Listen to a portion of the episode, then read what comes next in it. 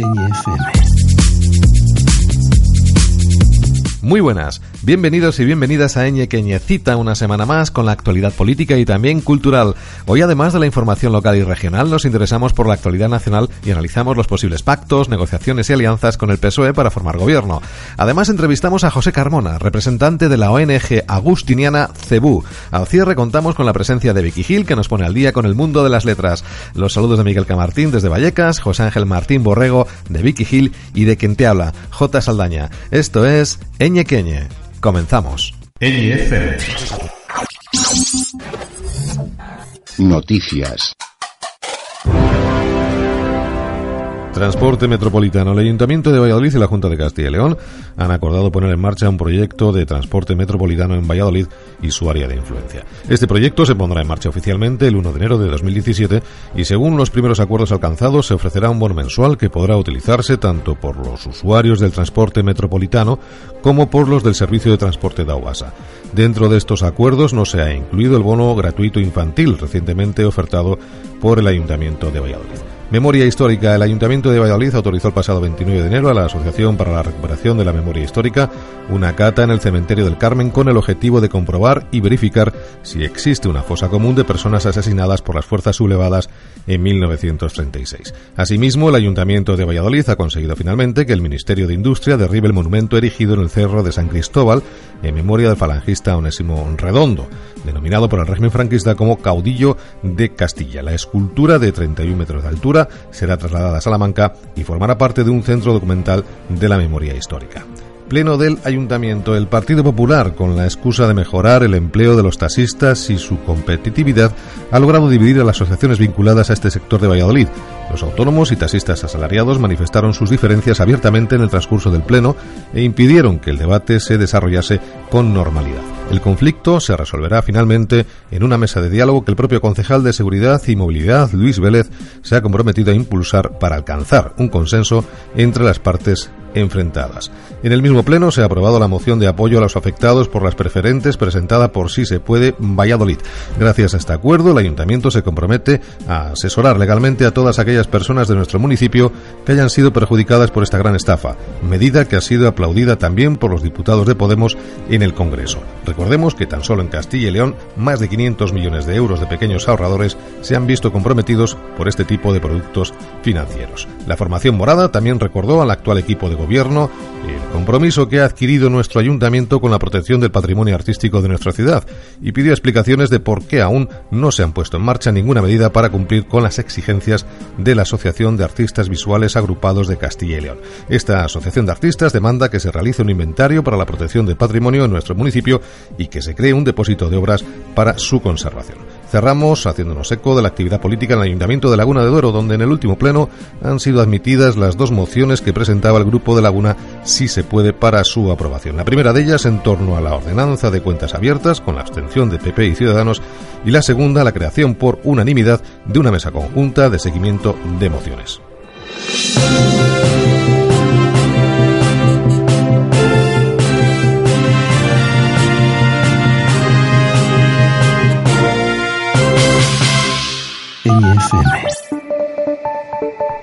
Seguimos en Ñeque Tiempo ahora para conocer la actividad política en la región con Carlos Chávez, procurador en las Cortes de Castilla y León, que nos comenta las incidencias del último pleno autonómico. El pleno de esta semana en el Parlamento Autonómico supuso el final de un vodevil, el que se traía el PSOE diciendo Diego donde dijo Digo, tras las elecciones de mayo, y a pesar de entrar Podemos con fuerza en las Cortes, la Mesa, que es el órgano de gobierno de la Cámara, seguía como si los dos partidos tradicionales no se hubieran metido uno de los mayores batacazos en la historia de la democracia. No nos dejaban tener representación. Debido al fraude que suponía esta situación, el PP y el PSOE se vieron presionados y llegaron a un acuerdo para que Podemos y Ciudadanos entráramos en esa mesa. El PSOE cedía uno de sus puestos y se ampliaba la mesa a un miembro más. Pero en diciembre, cuando íbamos a hacer la votación, el Partido Socialista decidió romper el acuerdo con el PP, enfadado por la dura oposición que nosotros estamos haciendo. La idea era dejarnos fuera de la mesa, fuera de ese órgano de gobierno. En esta posición se mantuvo incluso hasta dos horas antes del pleno de esta misma semana. De hecho, todos los medios de comunicación ya habían anunciado que los socialistas seguían bloqueando nuestro derecho legítimo a estar representados en el órgano de gobierno del Parlamento Sin embargo, y por sorpresa, el PSOE finalmente volvió a la cordura y y se avino a lo que ellos mismos acordaron con el PP. Otra cosa hubiera sido suicidarse, desde luego, pues serían ellos los responsables de haber dejado fuera a la tercera fuerza política de Castilla y León. Efectivamente, rectificar es de sabios. Pero también hubo otros temas. Nuestro portavoz, Pablo Fernández, puso contra las cuerdas al gobierno de Herrera, poniendo de manifiesto su inacción para frenar la sangría de despoblación que sufrimos y la falta de políticas para que los jóvenes puedan tener un presente aquí, en Castilla y León. Además, nuestro procurador por Burgos, Félix Díez, defendió cerrar definitivamente la central nuclear de Garoña, un peligro para la salud de todos que vienen denunciando desde hace años técnicos y organizaciones. Se trata de asegurar el trabajo de las comarcas afectadas sin poner en peligro la vida y el entorno de la gente. Por último, logramos que la Junta de Castilla y León luche para solucionar el conflicto de los trabajadores de la empresa pública Traxa, donde se ha hecho un ERE que afecta a 1.300 personas. Mientras la empresa dice que no hay dinero, los sueldos de altos cargos no han hecho más que subir en los últimos tiempos. Y nosotros dijimos no. Nuestro procurador por Palencia, Ricardo López, lo dejó muy claro. Sin convenios colectivos no hay democracia. Esperemos que el PP no haya apoyado esta iniciativa solo porque es algo que no le afecta a la Junta, sino que es cosa del Ministerio de Medio Ambiente.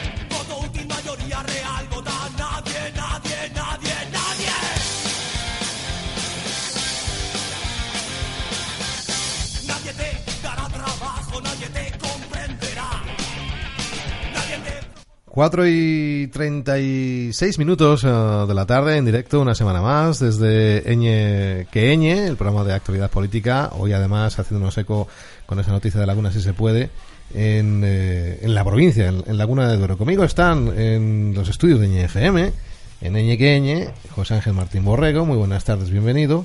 Buenas tardes, don Jesús. Y bien hallado. Y Vicky me está mirando así como decía, ¿y por qué a mí no me presentas la primera? Exactamente. Exactamente, fallo mío, mea culpa. Así que, eh, bueno, pues muy buenas tardes, bienvenida y bien hallada. Muchas gracias, buenas tardes. Y vamos a ver si en el otro lado, al, lado al otro lado del hilo telefónico, voy a decir, en Skype, a ver si aparece nuestro compañero eh, Miguel Ángel Martín en Skype. Muy buenas tardes. Bueno, pues parece que, no aparece. El, Skype no se empieza a fallar. no aparece, justo, justo hemos empezado. Por cierto, no, no habéis oído un perro? Oye, Jesús, ¿te has traído el perro? Mm, no, no, no me lo he traído, todavía no me lo he traído el perro. Voy a ver si, si puedo comunicar con, Miguel Ángel, eh, de algún modo. Vamos a ver. Bueno, pues hoy eh, mm, temas encima de la mesa con eh, esa actualidad política, ah, con la aritmética otra vez parlamentaria, pero con una diferencia con respecto a la semana pasada. Y es que ahora sí que tenemos al señor que tiene que hacer el mandado a Pedro Sánchez. Sí, y además de por medio tenemos que salió publicado la otra semana los datos del CIS. Es decir, ahora mismo tenemos más cartas o conocemos más cartas encima de la mesa. Creo yo que puede ser interesante eh, el, próximo, las próximas negociaciones en cuanto en cuanto los posibles pactos, porque además, eh, fíjate, eh, en primer lugar el señor Pedro Sánchez había pedido un mes, o por lo menos es lo que le había transmitido al, al presidente, perdón, sí, al presidente de, la, de las Cortes, a Pachi López, y sin embargo, mm, cosa que, que me ha extrañado bastante, rápidamente Podemos y, y PPE han dicho que, ¿qué es eso de un mes? Han dicho que, en 15 días perfectamente puede llegar a un acuerdo. O sea, creo que cuando hablemos del tema de la tertulia, del tema de los posibles pactos, yo creo que hay muchas, muchas cosas que matizar, muchas cosas que hablar y muchas cosas que, que creo que, no sé, no sé si nos llevaremos bien hoy por la tarde. Bueno, esperemos que esperemos eh, que sí. No está Miguel todavía. Miguel, buenas tardes. No, no aparece todavía. Está con la ha pisado el clave, ha pisado el cable, ha pisado el cable. por cierto, ya eh, vísperas casi de, de, carnaval. Yo que, bueno, no está Miguel, pero bueno, te lo voy a preguntar a ti. ¿Qué importancia tiene en todo esto las formaciones minoritarias, como es el caso de PNV, de Democracia Llure y de Esquerra Republicana de Cataluña? Porque tienen que tener, desde luego, peso específico para montar ese gobierno que pretende el PSOE, si es que lo pretende por ese lado, claro. Claro, es que ahí está la gran pregunta, la gran cuestión. Es decir, Eh, como bien apuntaba, por ejemplo, esta mañana que he estado leyendo en público, en público.es, he estado leyendo las declaraciones que hacía Pablo Iglesias diciéndole que, que el camino que debe hacer Pedro Sánchez es hacia, hacia el camino hacia la izquierda, que empieza a andar hacia la izquierda, no hacia la derecha. Entonces, en función de hacia dónde quiera andar el señor Pedro Sánchez, tendrá que tener eh, en cuenta o no tener en cuenta esos partidos que tú, que tú apuntabas. Es decir, si quiere andar hacia la derecha, claramente necesita solo exclusivamente al PP y a, Ciudadanos, porque además el señor Albert Rivera está, está como loco por conseguir un pacto. La gran duda que nos queda, si caminan hacia la derecha, es si el PP va sencillamente a abstenerse.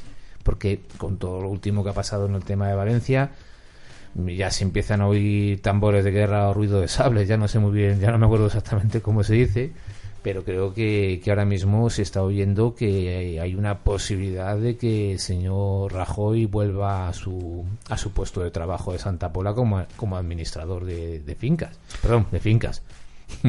En, en, toda esta historia, ¿no crees que hay un, en estos momentos, por lo menos así podemos advertirlo, que hay un perdedor, que es el señor Rajoy, y otro a expuertas de pactar o no, que se llama Pedro Sánchez? Yo creo que más que perdedor, mm, Rajoy, mm, Rajoy ya llegó, independientemente o no de que, de que ganara las elecciones, porque eso sí que está claro, que fue el partido más votado de este país, yo creo que Rajoy ya llegó como perdedor a, a los pactos. Porque lo que no todo el mundo sabía, cosa que yo creo que él ni siquiera mm, quiso ver, era que el nuevo mapa político iba, iba a llevarnos a, a un marco completamente diferente a lo que estábamos acostumbrados. Es decir, por cierto, eh, en el tema de, los pactos, eh, esta semana y estas últimas semanas, uno de los memes más graciosos que he podido yo ver es el tema de que decía Felipe esto que, que, nunca, que su padre se había ido en buen momento, que en su vida había trabajado tanto como en estos últimos días con todas las rondas de conversaciones. Entonces, yo creo que, Rajoy ha llegado como perdedor. Y no es consciente, y no es consciente realmente de que. Fíjate lo que voy a decir. ¿eh? Yo creo que si Rajoy eh, realmente fuera consciente, realmente de, de, tuviera miras políticas altas, como tanto exige al resto de, partidos, si diera un paso atrás, hiciera una limpia completa del PP, ojo, ese posible pacto que apunta Albert Rivera, yo no lo descartaría por completo, ¿eh? esa es una buena opción. Pero bueno, hay muchas cosas ahí encima de la mesa que yo creo que, hay mucho tomate y hay mucho que hablar. Si Sánchez fracasa, será el final de, su carrera porque aquí, si fracasa en este pacto, tiene dos alternativas, dos opciones. Una mala y la otra peor. Una sería que en, una segunda vuelta no se podría eh, convocar ese gobierno y por lo tanto ahí, a partir de ahí seguidamente Rajoy seguramente tomaría el mando. ¿Está el señor Sánchez apostando, si llega al caso, si llega ese segundo escenario con Rajoy tratando de formar gobierno, ¿estaría el señor Sánchez probablemente pensando en abstenerse, los réditos que le puede causar esa operación, yo no sé si serán peor que los de convocar unas generales. Yo creo que no, ¿eh? Y tú fíjate lo que te voy a decir. Yo creo que, esto es como, como el que tira el penalti, ¿no? El, que tira el penalti es el único que lo puede fallar. Yo creo que, que en este caso, eh, la gente, en el caso de una segunda vuelta, perdón, segunda vuelta, no existe. decir, segunda vuelta es un modo de hablar. Vamos a decirlo. Sí, nos entendemos perfectamente. Yo creo que, que la gente va a penalizar el que Rajoy o el PP no haya intentado configurar un gobierno. Es decir, yo creo que, que Pedro Sánchez, independientemente de lo que consiga, conseguir los pactos suficientes o las alianzas suficientes para, para formar gobierno, yo creo que en el fondo sale, sale reforzado, ¿eh? Porque por lo menos lo ha intentado. Ojo, eso es importante. Eso la gente, yo creo que sí que se lo va a recompensar. Si te, vamos, por lo menos te digo mi, opinión. Y yo creo que sí que va a penalizar, independientemente o no de los últimos acontecimientos que hemos visto con, el auténtico desastre que, es el PP en cuanto, en cuanto a Valencia, que las últimas eh, cosas que han salido en, en, prensa de que la campaña, por ejemplo, del, de las europeas, las últimas campañas europeas se pagó con el 3% que en teoría, por cierto, lo del 3% parece ya la, la, palabra o el número mágico, más que el 7 mágico que, adoran determinadas eh, personas, vamos a pasar al 3% mágico.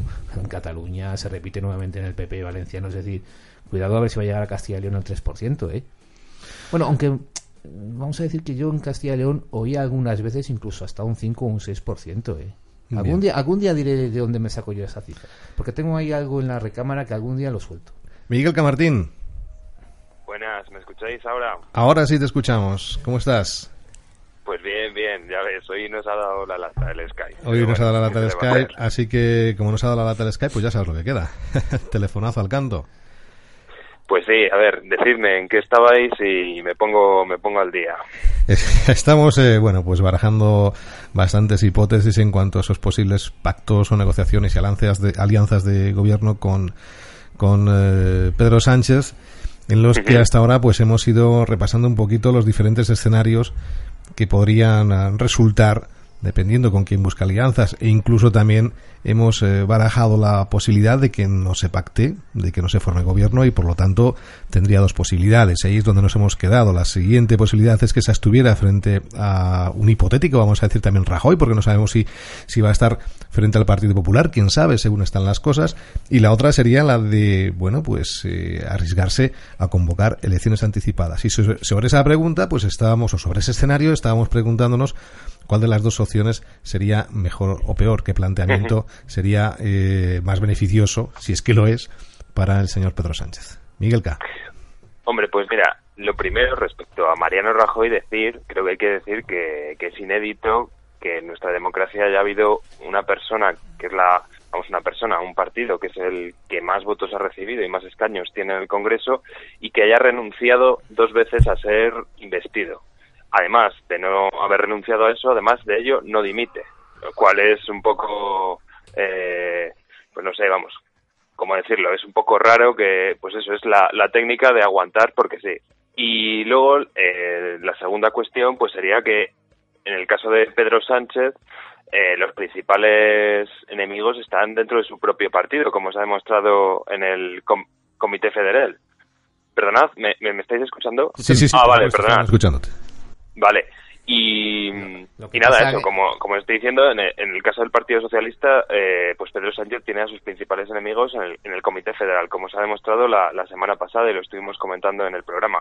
Entonces, en base a esa realidad, yo creo que es interesante y, a todos nuestros, nuestros oyentes les, les recomiendo que lean eh, un artículo que ha escrito Ignacio Escolar en el diario.es y en él explica bastante bien los tres escenarios en los que podría moverse Pedro Sánchez.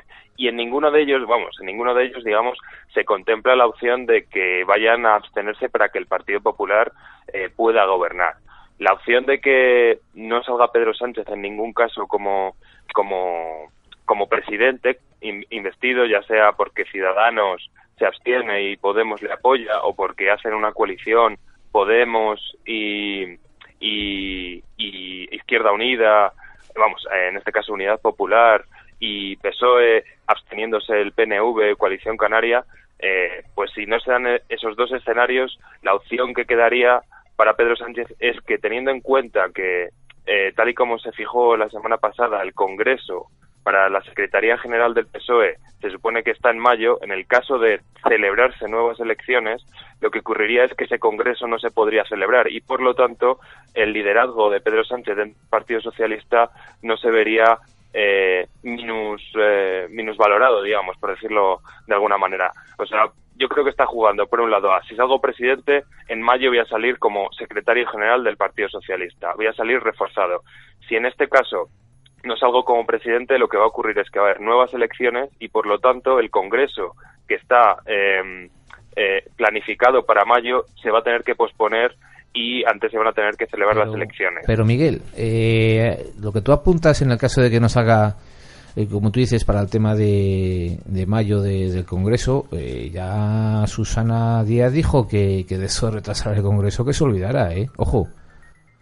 Eso tenlo, ya, ya se lo ha apuntado incluso antes, es decir, no se modifica en absoluto la fecha de- del Congreso de, de- de la elección del nuevo secretario general. ¿eh?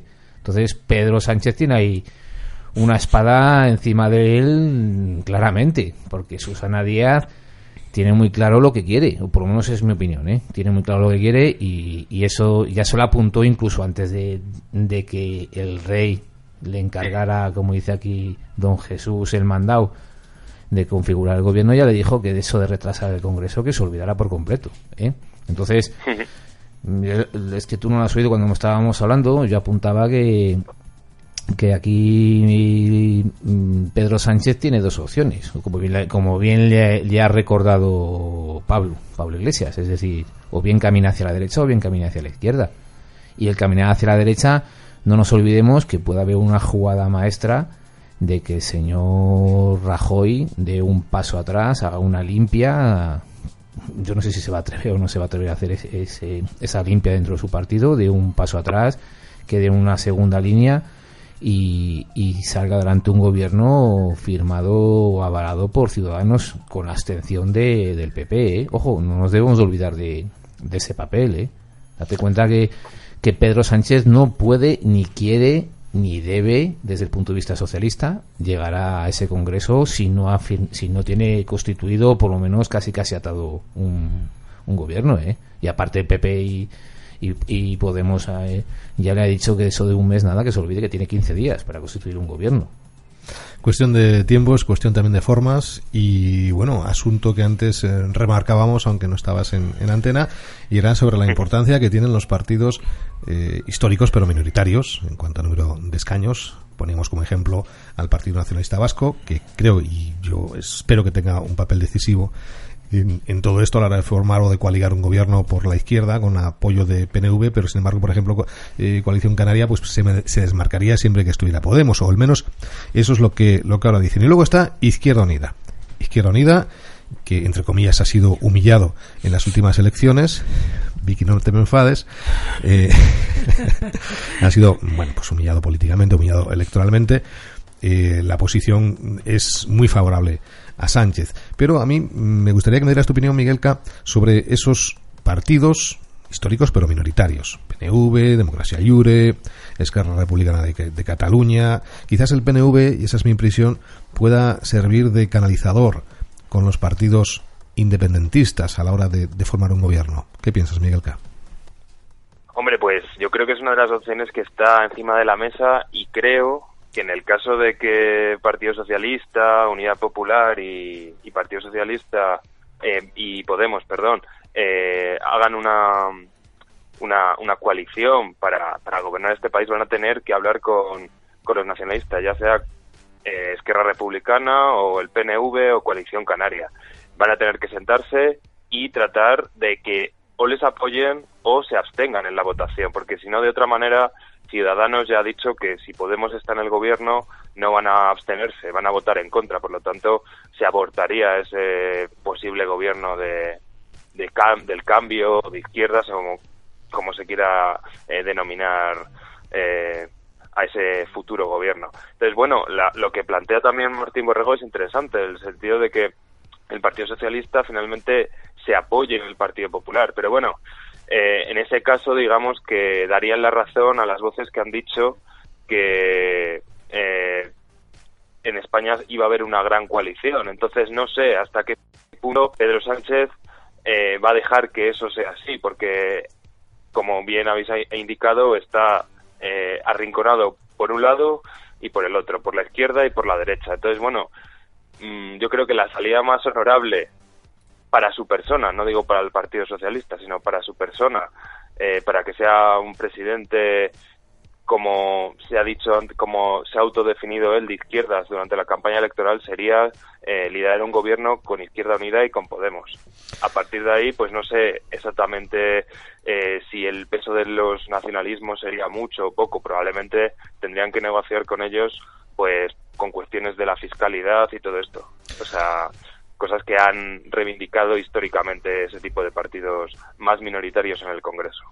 Hace unos días eh, publicaban las encuestas de enero, el barómetro del, CIS, del Centro de Investigaciones Sociológicas, y la encuesta dice que, bueno, pues Podemos ha superado al PSOE en número de voto, en intención de voto, no en número de voto, naturalmente es una intención de voto, aunque el Partido Popular ganaría hoy las elecciones. El PP obtendría un 28,8%, el eh, Podemos un 21,9%, por delante del PSOE con un 20,5, Ciudadanos un 13,3, Izquierda Unida que se mantiene ahí entre el 3,7 y bueno, otros partidos 2,4%. ¿Nos fiamos de estas encuestas? Ojo, yo creo que sí, ¿eh? y te voy a decir por qué. Estamos hablando del de enero, ¿eh? Sí, otra cosa que siempre achacábamos al tema del CIS era la famosa cocina del CIS, del tema de, del voto, no intención de voto directa, sino ya la famosa cocina hasta que hacen y de- de- del recuerdo del voto. Démonos cuenta que ahora ya existe. Existe un recuerdo del voto porque en el mes de diciembre se votó. Y ojo, yo de eso, así como en nosotros anteriores del CIS, yo realmente mm, tenía mis, mis dudas, vamos a decir que, que yo ahora no lo desdeño tanto como otras ocasiones. Ojo, cuidado, no sea que esto sea una jugada maestra por parte del PP y está haciendo la pinza junto con Podemos al Partido Socialista, ¿eh? Estamos hablando de Podemos en su conjunto. Sí, sí, sí, donde, ojo, sí, por supuesto. eh, tema incluye de, en común, Sí, incluye eh, las mareas, etcétera, etcétera. No sé si incluirá claro, el que- compromiso. Me imagino que sí, pero vamos a esperar a que salgan otras encuestas para, para decidir si, si Podemos obtiene un 21,9%, superando al PSOE, porque claro, lógicamente hay que tener en cuenta que si Compromís decide, digamos, eh, volar por sí solito, o también hay que tener otro dato en la cabeza, y es el partido de Ana Colau, que, que, que va a erigirse a nivel nacional, ¿no? Podem, ¿cómo es? Sí, El- en común, en común, en po- común Podem. En común Podem. cuenta, es que, claro, Eso Jesús, restaría votos, ¿no? O sea, Claro, es digamos que... que- estas encuestas, a mí siempre me han parecido las, encuest- las encuestas muy resbaladizas y lo que tú claramente apuntabas y muy bien además, ¿no? Todo el tema de, de la cocina, ¿no? Pero bueno, ahí están esos datos, Miguel. pero Pues bueno, eh, ya decíamos eh, antes de la campaña electoral, cuando salían todas las encuestas, que no nos fiábamos de ellas y yo personalmente, pues ahora tampoco me voy a fiar.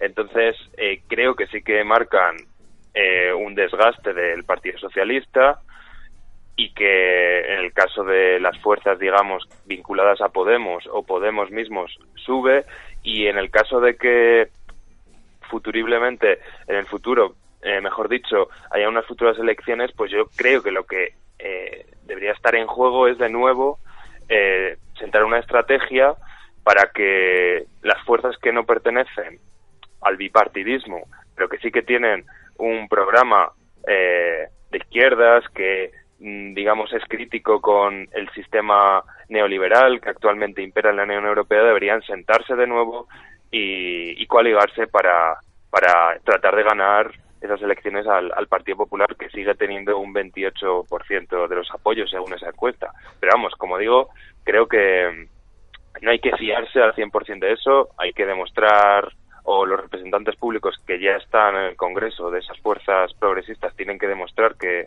que valen para, para estar ahí, para ser nuestros representantes y a partir de ahí pues la gente no es tonta, confiará o dejará de confiar en ellos. ¿Os sorprende a ambos que el resultado del Partido Popular sea levemente superior al que ha conseguido en las últimas elecciones? Estamos hablando de un 28,8%. Refleja la intención de voto en el mes de enero. Es decir, no sé si cuando se ha hecho la encuesta, yo creo que no, eh, estaba pendiente el, estaba el asunto de, del PP en Valencia. Que de algún modo esto lo tiene, lo tiene que pagar, digo yo. Sí. ¿Os sorprenden esos resultados del Partido Popular que a pesar de todo, a pesar de estar ahí escondidito, eh, suba aunque sea muy poquito con respecto a los eh, datos que obtuvo durante las últimas elecciones? eh, el CIS es del 15 de enero, o sea que ya ha sido anterior a la aparición de, de los datos o de lo que tú apuntabas de, del tema de, de Valencia. Pero voy a hacer de abogado del diablo, porque nunca lo hago y me, y me apetece hacerlo. Voy a lanzar hoy una pequeña pregunta. Tú fíjate, yo apostaba de que ante una repetición de las elecciones tal vez Podemos era el, el gran el gran Beneficiado. beneficiado y el que apostaba realmente por una repetición era el que más tenía que ganar porque estaba en aumento pero teniendo en cuenta que no ha sido posible la constitución de los de los cuatro grupos parlamentarios vosotros pensáis que vamos a, a suponer un futuro no vamos a hacer un futurible si ya no van en coalición porque son nuevas elecciones irían irían por separado mareas etcétera eh, mareas en común compromiso etcétera junto con Podemos Podemos se le, se le plantea una, un problema ¿qué hace? se presenta a nivel nacional en confrontación a esos partidos en cada una de las, de las circunscripciones regionales o no va a esas circunscripciones regionales y le deja para que en común marea compromiso sa- arrastrará todos los votos ¿qué os parece esa posible opción? Miguel Porque eso eso parece que suena muy mal, sin embargo, ojo, puede suponer un número de votos, perdón, un número de escaños mayor a los que podemos tener, ¿eh? Eh, Miguel Camartín. No he escuchado bien la última parte de la argumentación. Si me podéis... Si, has escuchado la pregunta porque era bastante bastante larga. Eh, Martín Borrego, dilo otra vez. Pregúntale a Miguel. No, eh, te preguntaba Miguel... Pero cortitamente, así muy breve. ¿Tú qué opinas ante, ante un futuro en el cual eh, repetición de elecciones y Podemos no vaya en coalición con, con las que hay ahora mismo de En Común, Mareas y Compromís? ¿Tú lo ves como un acierto o lo ves como una desventaja? Estamos hablando del futuro, Miguel. Del futuro, ¿eh? No, no, del futuro. ¿Sí? Hombre, eh, a ver, el, el, tema aquí, el tema aquí principal, yo creo, es que en Marea o eh, Cataluña en Común y, y Compromís o Podem con Compromís eran como la marca que estaba vinculada a Podemos, es decir, si tú votas a estas fuerzas en estas en estas comunidades autónomas estás votando también a Podemos. Entonces hay que jugar esto es un arma de doble fila, de doble filo, o sea, puede haber gente que diga, pues perfecto, o sea, yo les yo ya les identifico con el proyecto político de Podemos que vayan por separado y, y, luego ya en el Parlamento que se pongan de acuerdo, perfecto. Pero de cara a pedir el voto eh, en ese escenario, tal y como lo planteas, Martín, yo creo que, ya te digo, sería un arma de doble filo. Por un lado te puede salir muy bien, pero por otro lado puede haber un montón de gente que diga, sí, ¿dónde está Podemos ahora?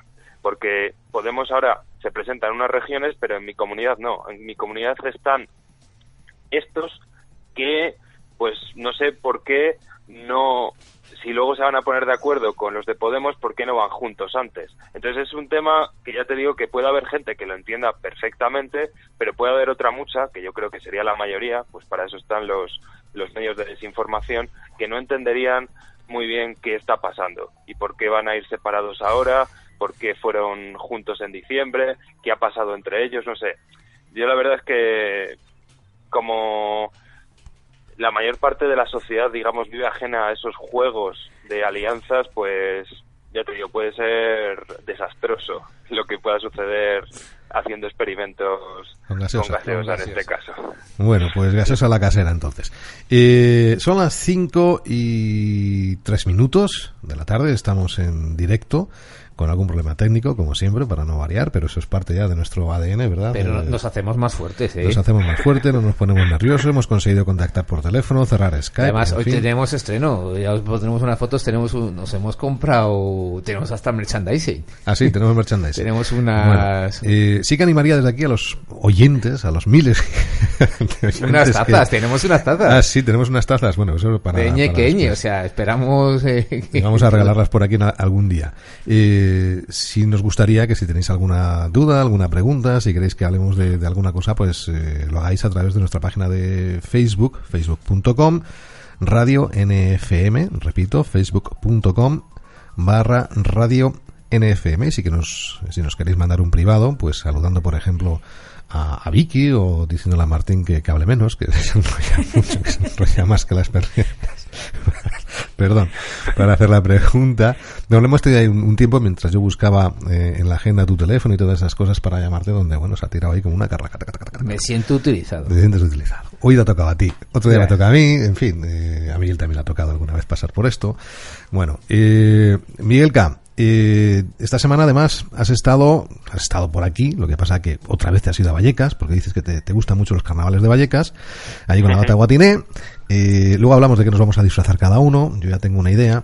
Eh, pero además has estado en Valladolid hace reciente y, bueno, es hace reciente, ay madre mía, si alguien me escuchara, recientemente, y has hablado con José Carmona. Efectivamente.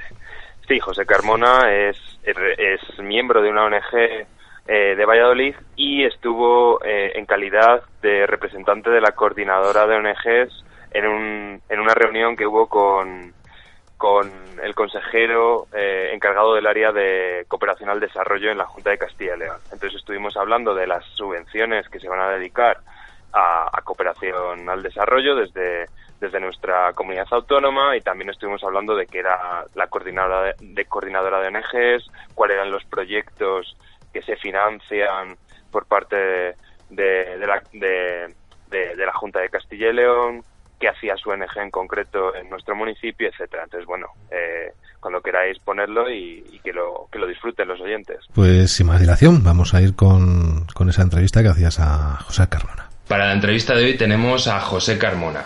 José Carmona es el representante de la ONG Agustín N. Acebú, una ONG que se constituyó en Valladolid y cuya sede en nuestro municipio se encuentra en el Real Colegio de los Padres Agustinos. Buenas tardes, José. Hola, buenas tardes.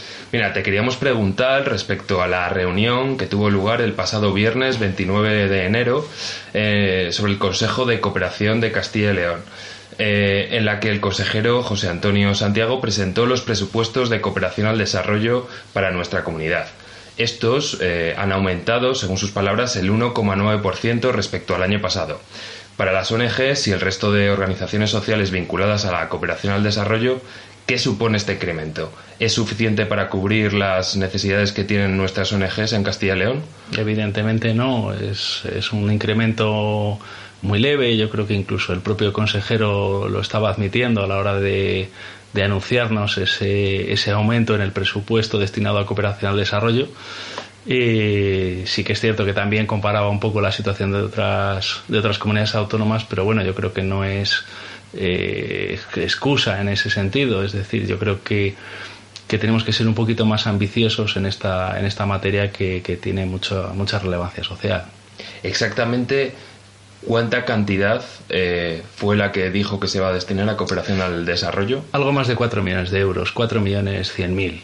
¿Y se dijo eh, más o menos cuánto se destinaba en años anteriores o no se valoraron cifras? Realmente fue también pues 4 millones eh, 30 mil, o sea, el incremento es ese, ese 2% casi que, que, del que hablabas en un principio, Miguel. Pero siempre muy lejos del 0,7% del Producto Interior Bruto de, de, de, Castilla y León, que es una de las exigencias que tienen las, las ONGs y entidades sociales, ¿no? Así es, así es. Eh, durante dicha reunión también se habló sobre el tercer plan director de, la, de cooperación para el desarrollo en Castilla y León 2017-2020. ¿Cómo se va a desarrollar dicho plan? Eh, sí, eh, bueno, realmente vamos a empezar a trabajar sobre él en los próximos meses. Eh, vamos a intentar que, bueno pues que ese plan recoja un poco las demandas de, todas las ONGs y bueno pues ahí como, como parte de, de, esa, de, esa, representación pues pues lo que vamos a tratar es eh, de defender la importancia que tenemos las ONGs en Castilla y León las ONGs de cooperación al desarrollo y, bueno, pues nos vamos a organizar en, varios grupos de trabajo donde vamos a, a, tratar las diversas realidades que la cooperación al desarrollo tiene eh, fuera de nuestras fronteras y de las actividades que nosotros realizamos, tanto en proyectos de cooperación como educación para el desarrollo o como el trabajo del voluntariado eh, pues orientado lógicamente a la cooperación al desarrollo. Por sus palabras entiendo que este tercer plan director se supone que se va a elaborar de forma participativa eh, el, consejero en concreto de este área ha, dicho algún mecanismo por el cual eh, las ONGs vayan a poder participar directamente de la elaboración de este plan o digamos que eso todavía está en el aire? En principio sí, la idea, la idea que se nos ha transmitido es que bueno, pues que vamos a participar tanto las organizaciones, eh, las ONGs, me refiero, como los sindicatos o como los propios empresarios, además de las instituciones públicas, en, su elaboración y que se pretende por lo menos en un inicio, eh, ya digo que estamos eh, apenas empezando porque no se han configurado siquiera los grupos de trabajo, pero parece que por las palabras del consejero es, es lo que se pretende, sí. La ONG a la que usted pertenece forma parte, si no me equivoco, de la coordinadora de ONGs de Castilla y León. Exactamente, ¿qué es esta coordinadora y qué objetivos persigue? Mm. La coordinadora de ONGs, eh, hay que precisar que es de ONGs eh, de cooperación al desarrollo, es decir, eh, no es cualquier tipo de asociación, sino bueno, pues, asociaciones que dentro de nuestros estatutos una parte sustancial de nuestra actividad va orientada a la cooperación fuera de nuestras fronteras, a la cooperación, a lo que se llama la cooperación al desarrollo. en la actualidad representamos a 75 entidades en todo Castilla y León y nos organizamos eh, por unidades territoriales. Eh, nuestra ONG participa de, de, la, de, la, coordinadora, es miembro de pleno derecho y está dentro, lógicamente, de la unidad territorial de, de Valladolid, pero participamos también en las reuniones que a nivel eh, de comunidad se tienen. Entiendo que para sostener la actividad de todas estas ONGs de cooperación al desarrollo son muy importantes las subvenciones públicas. Eh, hablasteis durante la reunión que tuvisteis con el consejero de este área sobre cuántas ONGs han pedido dichas subvenciones para sostener sus actividades? Eh, o, no sé, ¿se adaptan dichas subvenciones a las demandas y proyectos de cooperación al desarrollo que, que, tienen estas ONGs? Sí, en el caso de, de, las subvenciones, hablamos de subvenciones de cooperación al desarrollo. Eh, sí que se trató el asunto porque bueno pues se presentó el balance de, las mismas de la convocatoria del ejercicio del ejercicio 2015 y, bueno, pues sí se constató el, el, hecho de que en comparación con, con la campaña de, de, subvenciones de este año, 2016, que ya, ya se ha cerrado, se ha producido una reducción en el número de, de subvenciones solicitadas. Y es algo sobre lo que, lo que tenemos que actuar y lo que tenemos que ver por qué ese número de subvenciones ha descendido, o mejor dicho, perdón, eh, ese número de, de solicitudes eh, ha descendido, ha caído si es por un menor interés de las entidades, cosa que, no creemos, o es porque las, el mecanismo de las subvenciones falla o los proyectos que se nos proponen a las entidades pues no recogen la, la realidad que existe. Normalmente cuando hablamos de cooperación al desarrollo, o cuando hablamos, mejor dicho, de cooperación al desarrollo, nos referimos a proyectos que van destinados a países donde existe más desigualdad social que en, nuestro país en concreto, ¿no? Es decir, son acciones que se realizan en el exterior. La, la ONG a la que usted pertenece representa eh, a, la que usted a, la que usted representa qué tipo de proyectos de cooperación al desarrollo tiene en funcionamiento y exactamente y cómo los financia bueno nosotros eh, en nuestra ONG tenemos ahora mismo dos proyectos de cooperación al desarrollo uno en Perú y otro en Tanzania y además tenemos una colaboración con una ONG local en, en Filipinas eh, donde desarrollamos un programa de atención sanitaria es, es, los programas que desarrollamos en la actualidad. Eh, buscamos atender eh, necesidades, como bien decías, de desigualdad social, eh, pero bueno, somos en ese aspecto multidisciplinares. lo mismo estamos atendiendo necesidades educativas como necesidades asistenciales o necesidades de atención médica. Entonces, bueno, pues vamos buscando proyectos que, que encajen dentro de, de esa labor de cooperación que desarrollamos. Insisto, ¿cómo financian esos proyectos? Aparte de las subvenciones, ¿tenéis alguna actividad eh, a través de la cual nosotros eh, sí sí sí así es. Eh, nosotros subvenciones públicas a día de hoy no hemos recibido. También no lo hemos solicitado por esa dificultad en, la, en cuanto a, a preparar la, la, propia subvención porque bueno pues es, es un procedimiento realmente complejo. Y nos financiamos básicamente con las actividades que desarrollamos de sensibilización nosotros todos los meses en, en, el claustro del Real Colegio de los Padres Agustinos realizamos un tapeo y un mercadillo solidarios.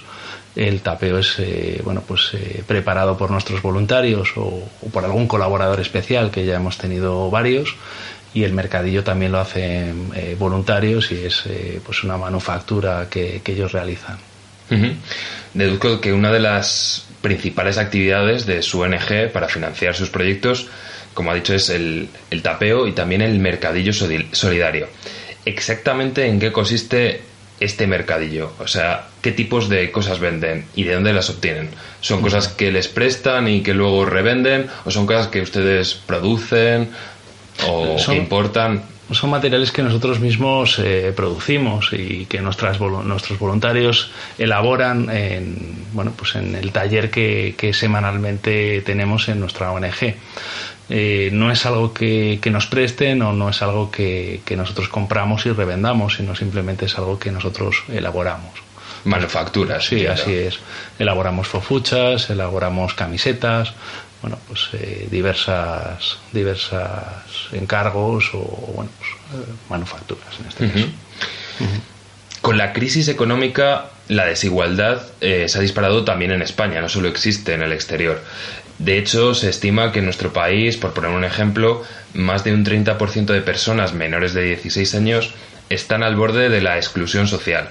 ¿La ONG Agustiniana Cebú realiza algún tipo de actividad para resolver o paliar esta situación en la realidad municipal? Sí, así es. De hecho, eh, uno de nuestros compromisos, evidentemente, es con la, con la sociedad más próxima que tenemos y es la, realidad, en este caso, de Valladolid. Eh, evidentemente que, tenemos una vocación de cooperación al desarrollo con, fuera de nuestras fronteras, pero sí, así es. Aquí en Valladolid eh, tenemos un proyecto con, con gente joven, con, con, chavales en ese tramo de edad, de 16, 17 años, eh, pues que tienen dificultades por, por bueno, pues por temas generalmente educativos y les prestamos un apoyo escolar gratuito eh, pues eh, buscando también su inserción eh, en la sociedad, mejorar sus oportunidades de empleo y bueno, pues en definitiva lo que perseguimos es esa integración social. ¿Cómo se puede colaborar o participar con este programa de integración social? ¿Hay que tener algún tipo de titulación o formación previa? Eh, la parte fundamental es saber llevar, saber llevar el grupo que tenemos. hay que tener en cuenta que, bueno, pues que tenemos un grupo muy diverso. En la actualidad eh, tenemos unos 15 chavales que vienen de diferentes centros académicos y bueno, pues con diferentes necesidades. Entonces, lo que necesitamos es que sea gente activa, que, le guste trabajar con este tipo de, colectivo y que, bueno, pues evidentemente que tenga unos conocimientos eh, sobre diversas materias más que la titulación, ya digo, lo importante es esa vocación de servicio social y esos conocimientos. Y para terminar, eh, ¿tienen alguna actividad que vayan a realizar a corto plazo y de la que la ciudadanía vallesoletana pueda participar? Sí, tenemos dentro de, dentro de unos 15 días, concretamente el 14 de febrero, tendremos el, nuestro siguiente tapeo solidario y mercadillo solidario, donde en nuestra sede, en el, en el claustro de, Filipinos, eh, podrán asistir todos los que lo deseen, eh, consumir una tapa y una bebida solidarias y bueno, pues colaborar con nuestros proyectos, conocer el mercadillo que realizamos y bueno, pues que asistan y que, y que vengan y que disfruten. Pues muchas gracias, José Carmona, les deseo mucha suerte y oye, estamos en contacto para cualquier entrevista en el futuro. Muchas gracias. Perfecto, muchas gracias, Miguel.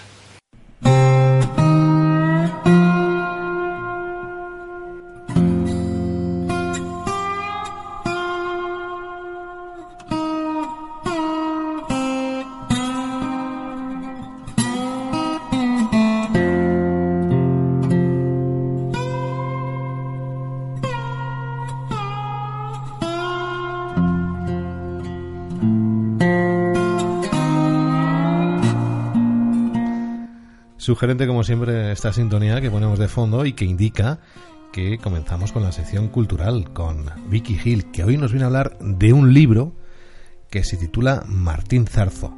No, no me he equivocado. Zarza, me he equivocado.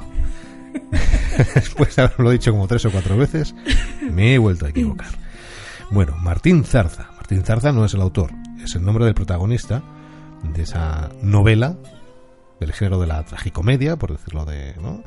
Y que en, eh, escrita por Miguel García. Miguel García. Cuéntanos. Pues os cuento. La historia de Martín Zarza se desarrolla en un primer momento en Madrid.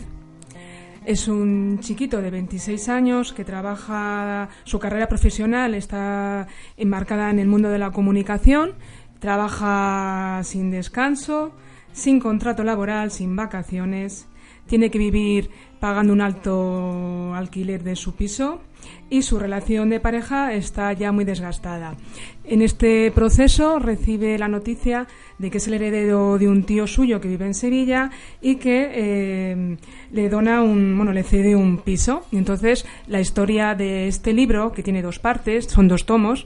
El primer tomo es, el transcurso de la vida primero en Madrid y luego en Sevilla. Entonces, eh, en este tomo sí que cuenta cuando va a Sevilla y las vicisitudes que tiene que sufrir el chaval porque en casa tiene pero no tiene trabajo y entonces empieza a trabajar en un supermercado y luego son las nuevas amistades, los nuevos amores y todo este tipo de, situaciones. A mí lo que más mm, me puede llamar la atención del libro es que también habla de música y de libros. Entonces, seguramente eh, nos recomienden lecturas interesantes y, y escuchar buena música el personaje relaciona canciones y libros según eh, los momentos difíciles que está sufriendo en esos momentos. Entonces, sí que me llama la atención el libro porque es un fiel reflejo de la sociedad que estamos viviendo ahora. Hay gente joven, muy bien preparada, que con unos buenos estudios, pero que tiene que marcharse fuera a buscarse las lentejas. Y bueno, el autor lo comenta todo en clave de humor y me parece que es un libro muy interesante, vamos, lo recomiendo. Eh, yo personal, ¿no? Lo he escrito en primera persona, eh, tragicomedia, bueno, ahí queda eso, de este escritor, Miguel García, bajo el título de Martín Zarza, un personaje que además me ha gustado lo que, lo que me has dicho, ¿no? Además me, me ha llamado mucho la, la atención porque digamos que sustituiría el paisaje por ese, esos resortes, por decirlo de algún modo, a, a la manera de la, de la novela realista de Bio Baroja, que me estaba llamando a mí mucho la atención, ¿no? En lugar de paisaje, pues tenemos referencias literarias, tenemos referencias musicales, dependiendo del, eh, del estado de ánimo del personaje principal. Curiosa esta novela donde las haya, Vicky. Pues sí, y aprovecho la ocasión para comentaros que he recibido esta semana eh, un libro de María Beatove que se titula De verdad existes, que eh, trata sobre la relación de una pareja que se conocen a través de las redes sociales. Eh, yo, bueno, es un libro muy, mm, muy cortito, yo tengo leído más de la mitad y prometo la semana que viene destriparoslo entero. ¿Puedes eh, repetir otra vez el título? Sí, ¿Y el de, autor? de, ver- de verdad existes, María Beatove.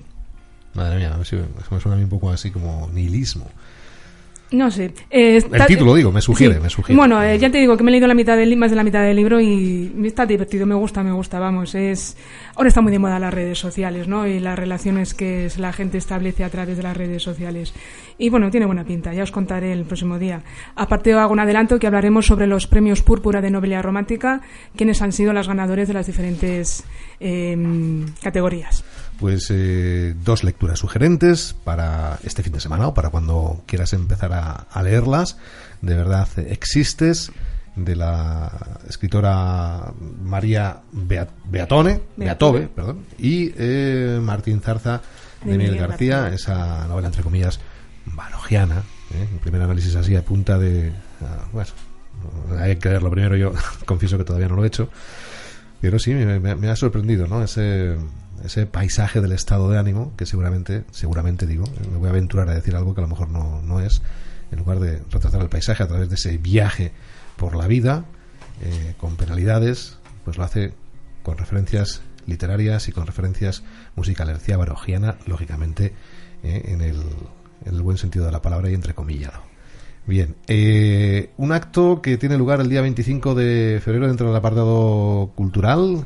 Eh, Martín Borrego, la proyección de una película en el Ateneo de Laguna de Duero. Sí, bueno, ma- bueno, una película película documental, Película eh, documental. que se presentó en la Seminci el año 2014 de Arturo Dueñas y en el cual nos habla un poco más o menos de las peripecias que pasan activistas y gente que, que fue a, a Sáhara para ver un poco exactamente qué es lo que estaba ocurriendo.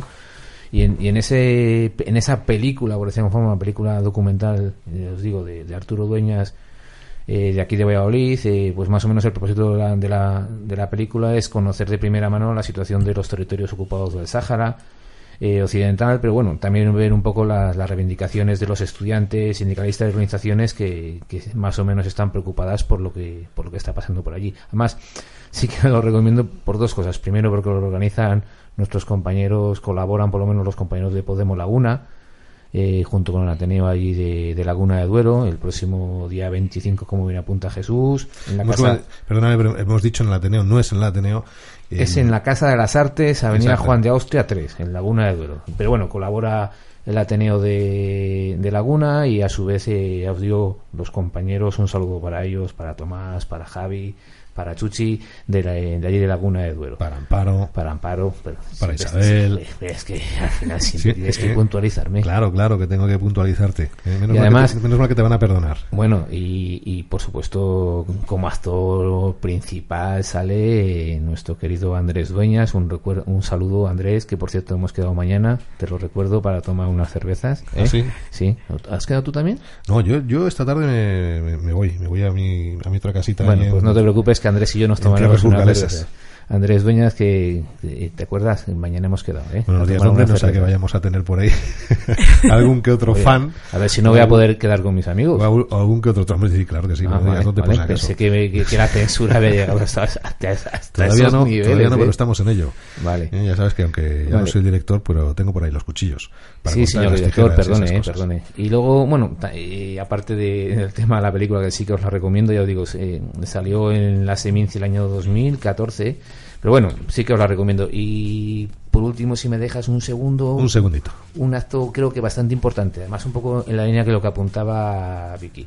El lunes organiza UGT Castilla y León eh, un foro sobre el futuro del estado de bienestar y los servicios públicos en Castilla y León, que ya os adelanto, sencillamente os lo quiero adelantar para que lo tengáis en cuenta, pues alguno podéis, podéis asistir, lo organiza UGT Castilla y León y van a hablar sobre el tema del futuro del estado de bienestar en Castilla y León. Y a partir de intervenir gente de, la propia administración de, de las Cortes, van a, van a intervenir todos los partidos políticos y va a intervenir nuestro secretario general de Castilla y León, eh, Pablo Fernández. Que va a ser una mesa, una mesa redonda en la cual van a hablar un poco más o menos de, de, de eh, cuál es el futuro de la administración, el gasto social, etcétera, etcétera. ¿Vale? Las 5 y 26, aquí ponemos punto y final. Los saludos de Miguel K. Martín desde Vallecas, de Vicky Gil. De Vicky Gil, claro, primero tengo que empezar con los que se han ido. Que se han ido temporalmente. De Vicky Gil, y muchas gracias. A ti, muchas Todo un gracias. placer. Eh, José Ángel Martín Borrego, repasando sus notas. No te voy a dejar comentar nada más. No, mm, no sé si decirte buenas tardes. Bueno, como soy una persona educada, diré buenas tardes. Buenas tardes. Eh, un placer. eh, los saludos también de J. Salaña, ya sabes, a vivir que son dos días y uno si llueve. Nos vemos la próxima semana en ñfm.es, también en directo, ya os contaremos la hora a través de la plataforma de Facebook y después ya sabéis que este programa lo vamos a subir a iBooks, así que si no lo has escuchado ahora, pues ojalá tengas la oportunidad de hacerlo mucho más tarde. Lo dicho, sed felices y a vivir, que son dos días y uno si llueve.